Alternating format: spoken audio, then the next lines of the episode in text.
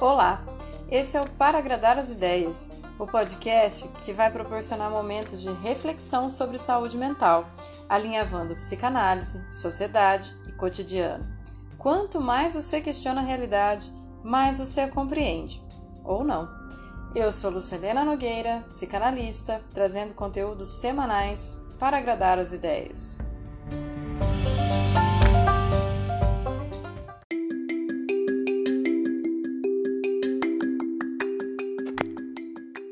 Episódio de hoje: A saga voltou. Episódio Cercas.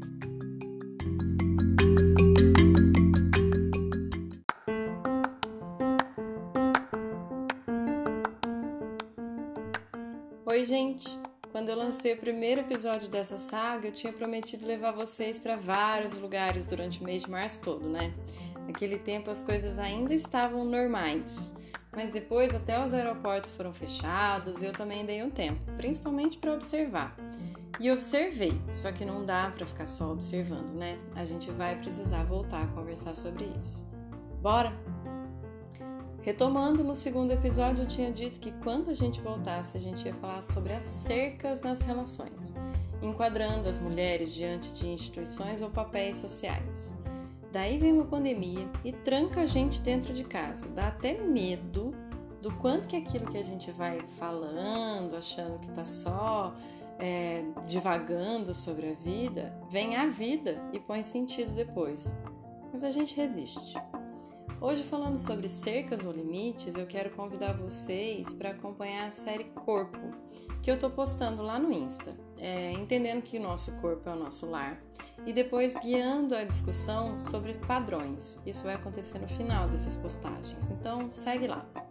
E também apresentar aqui o que foi a segunda onda do feminismo, que vai de meados dos anos 50 até os 90 depois de alguns direitos civis conquistados, que a gente tinha falado no episódio anterior, a gente passa então a criar espaço para falar sobre a condição da mulher, principalmente falando sobre a opressão dos nossos corpos e lutando por direitos reprodutivos. Mas vamos lembrar que a luta nunca foi linear. Enquanto num canto do mundo já tinham atingido uma meta importante, no outro essa pauta tão pouco tinha espaço. Ainda é assim hoje. A discussão dos direitos reprodutivos do Brasil é diferente da discussão da França, da África, do Egito. E isso porque a gente está em 2020, em mundo globalizado.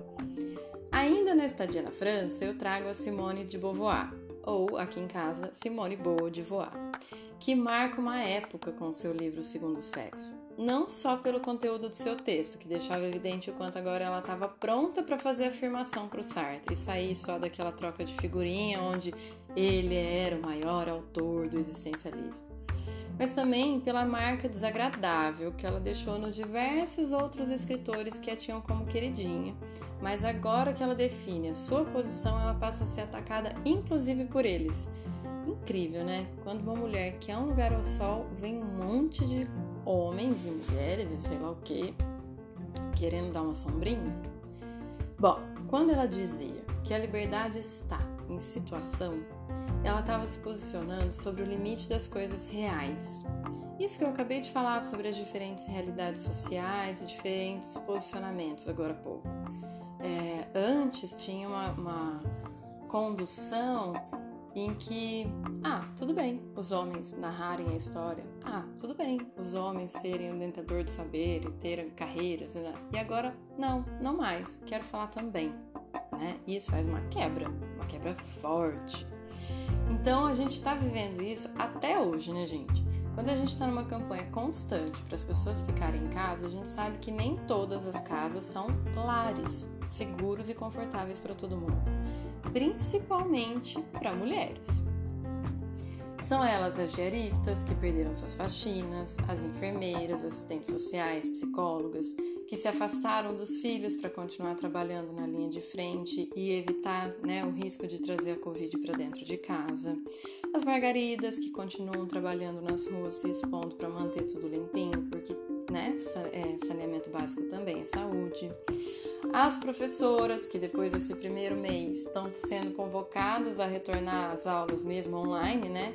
É, e com os filhos delas em casa. Né? Como se fosse só trocar a ferramenta, enquanto na verdade é um desafio enorme às custas da saúde mental delas e nossa para implementar essa novidade. Mulheres que dentro de casa são vítimas de, de violência doméstica. Detesto esse nome, violência doméstica, ficou parecendo que foi a casa que bateu na mulher. Não, na verdade foi o seu parceiro. E a gente também está vendo mais escancaradamente uma violência institucional. Porque o governo diz que vai dar um saldo maior para as mães solo, para as mulheres que são é, chefes de família, né? Teriam direito a esse auxílio. Só que daí ele não libera esse direito. Dá uma complicação soltar esses 600 reais ou 1.200, é, que provavelmente essa mulher vai ter que circular por aí para conseguir essa grana e muito provavelmente vai expor seus filhos ao risco. Até as mulheres que não precisam de benefícios, mas são sozinhas, estão de classe média, não importa, estão com suas vidas tranquilas, fazendo direitinho isolamento, elas também são julgadas quando, por exemplo, tem que levar o filho no supermercado. Já reparou que ela pode não ter com quem deixar a criança? As avós, que antes eram, em certa medida, uma rede de apoio, agora são um grupo de risco. Então, essas mulheres perdem o mínimo que tinham de colaboração. Enfim, a opressão, o julgamento, a exigência, a vigilância sobre o corpo e o comportamento da mulher são questões anteriores e amplas, mas constantes na nossa vida. Por isso mesmo vale citar Simone, porque quando ela diz que não se nasce mulher, torna-se, ah, Enem, é, pois não é o fato de se ter um aparelho reprodutor feminino que dá condição da mulher se compreender no mundo. A segunda onda ela vem de, depois da Simone mas dentro do próprio é, movimento feminista sobre direitos reprodutivos e outros direitos, a gente vive uma eterna divergência sobre quem é mais mulher que a outra. Por exemplo, mulheres que são trabalhadoras ou não, as negras, as homossexuais e outras diversidades. Então é claro que a segunda onda não vai dar conta de tudo isso, né, gente? A gente depois vai falar da terceira onda. Mas era um princípio, um princípio onde a mulher toma um lugar de fala para si a partir do momento que ela se reconhece como mulher oprimida e principalmente diante do seu próprio corpo. Acho que quando a gente fala de opressão e exploração da mulher enquanto corpo e papel social, não tem como a gente avançar se a gente não compreender o termo patriarcado, que significa autoridade e domínio do homem sobre outros membros da família, concentrando tudo na figura de um pai, né? Às vezes não precisa nem ser a figura de um pai e uma família, né, gente? O chefe, né? As empresas que também pegam essa, esse perfil patriarcal para ter um dominante que às vezes engrossa a voz e tudo muda. Eu não sei fazer essa voz, mas enfim.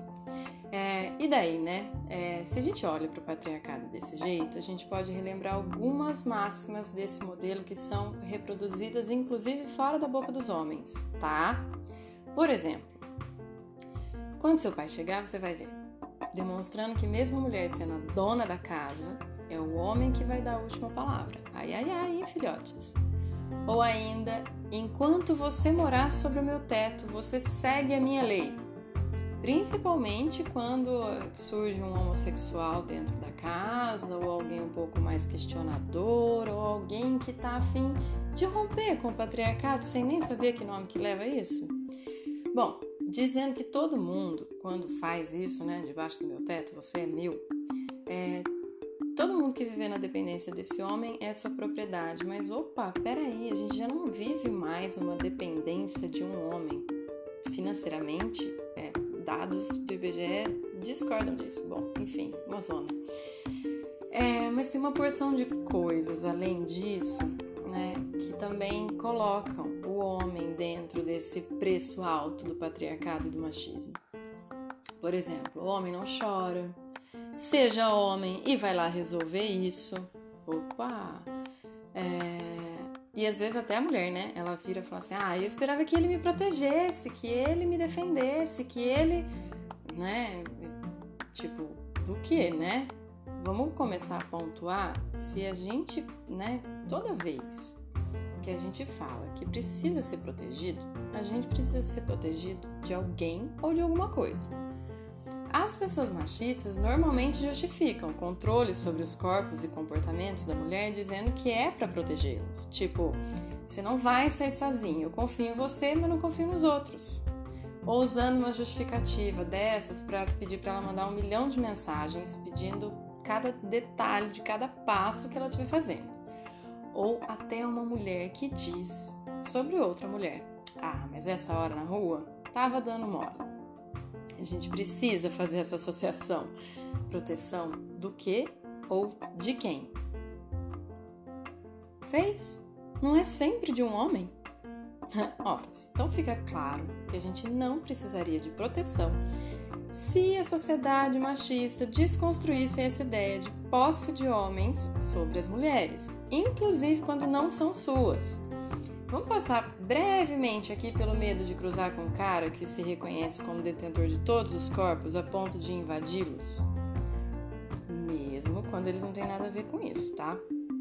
Por exemplo, quantas de nós já deixou de sair mais tarde de algum lugar, e pode ser inclusive uma aula, tá? Não precisa ser um boteco, porque podia ter um tarado no caminho? A gente tá falando da satisfação sexual dele que continua garantida, versus o seu direito de ir e vir em segurança, né? Tipo, tarado no caminho, ele é livre. Mas a gente, ó, não pode passar do horário porque tá dando mole. Enfim, não tem como achar que o patriarcado continua fazendo sentido depois de tanto tempo e tantos relatos sofridos entre tantas mulheres, inclusive as crianças. 5,5 5 milhões de crianças no Brasil nem têm o nome do pai no registro. Fora todos aqueles que depois de uma gravidez, mesmo que indesejada, simplesmente abandonam as mães com as suas proles, sem o menor pudor, tá? E ainda justificam que eles não estavam prontos e eles não podem dar um grande valor de pensão porque eles precisam dessa grana para organizar a vida, né, gente? A mãe que se vire, porque o leite que sai do peito dela é de graça. Enfim, percebe? Coisas, por exemplo, que a gente criminaliza o aborto sem considerar que muitas mulheres que recorrem a isso, elas sabem que não vão ter apoio de ninguém para seguir com a gravidez e nem depois com o filho, porque é sempre a vida dela que trava. É como se elas fossem punidas por seu desejo duas vezes. Primeiro pelo parceiro que desaparece, belo parceiro, e depois pela sociedade, que diz que ela deve morrer ou ser presa porque ela teve o quê? Um desejo sexual. O rompimento da Simone com essa estrutura é exatamente aí. A mulher deseja. A gravidez precoce, por exemplo, é uma das principais causas de evasão escolar. Mas a gente ainda escuta que as meninas que têm que fechar as pernas e pouco fala sobre abandono parental. Olha como esse machismo é tão enraizado que o homem também paga por isso né? Eu falo, gente, não dá para discutir feminismo sem deixar uma janelinha aberta para o cara escutar, tá? É, porque homem, tem muito homem que brocha quando coloca a camisinha. E daí, em vez dele olhar para isso, né, poder refletir, sentir, se permitir ser humano, é, para descobrir o que, que por que, que ele brocha, né? Que medo é esse dessa capinha?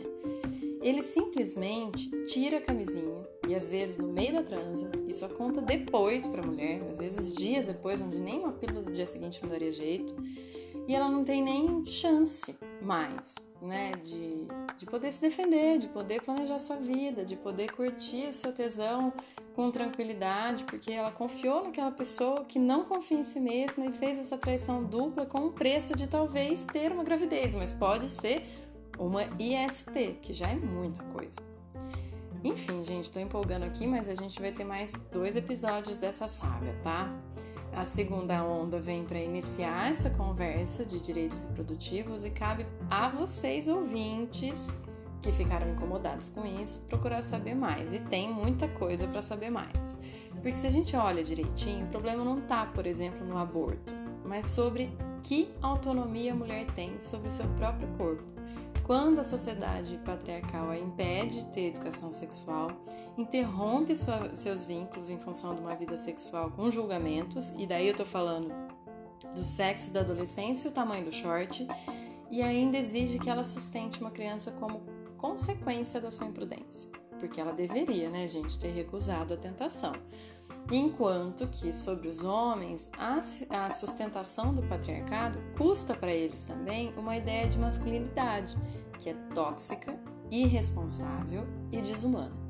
Pois muito do desejo sexual masculino é o desejo de dominar o outro, é diminuir o outro.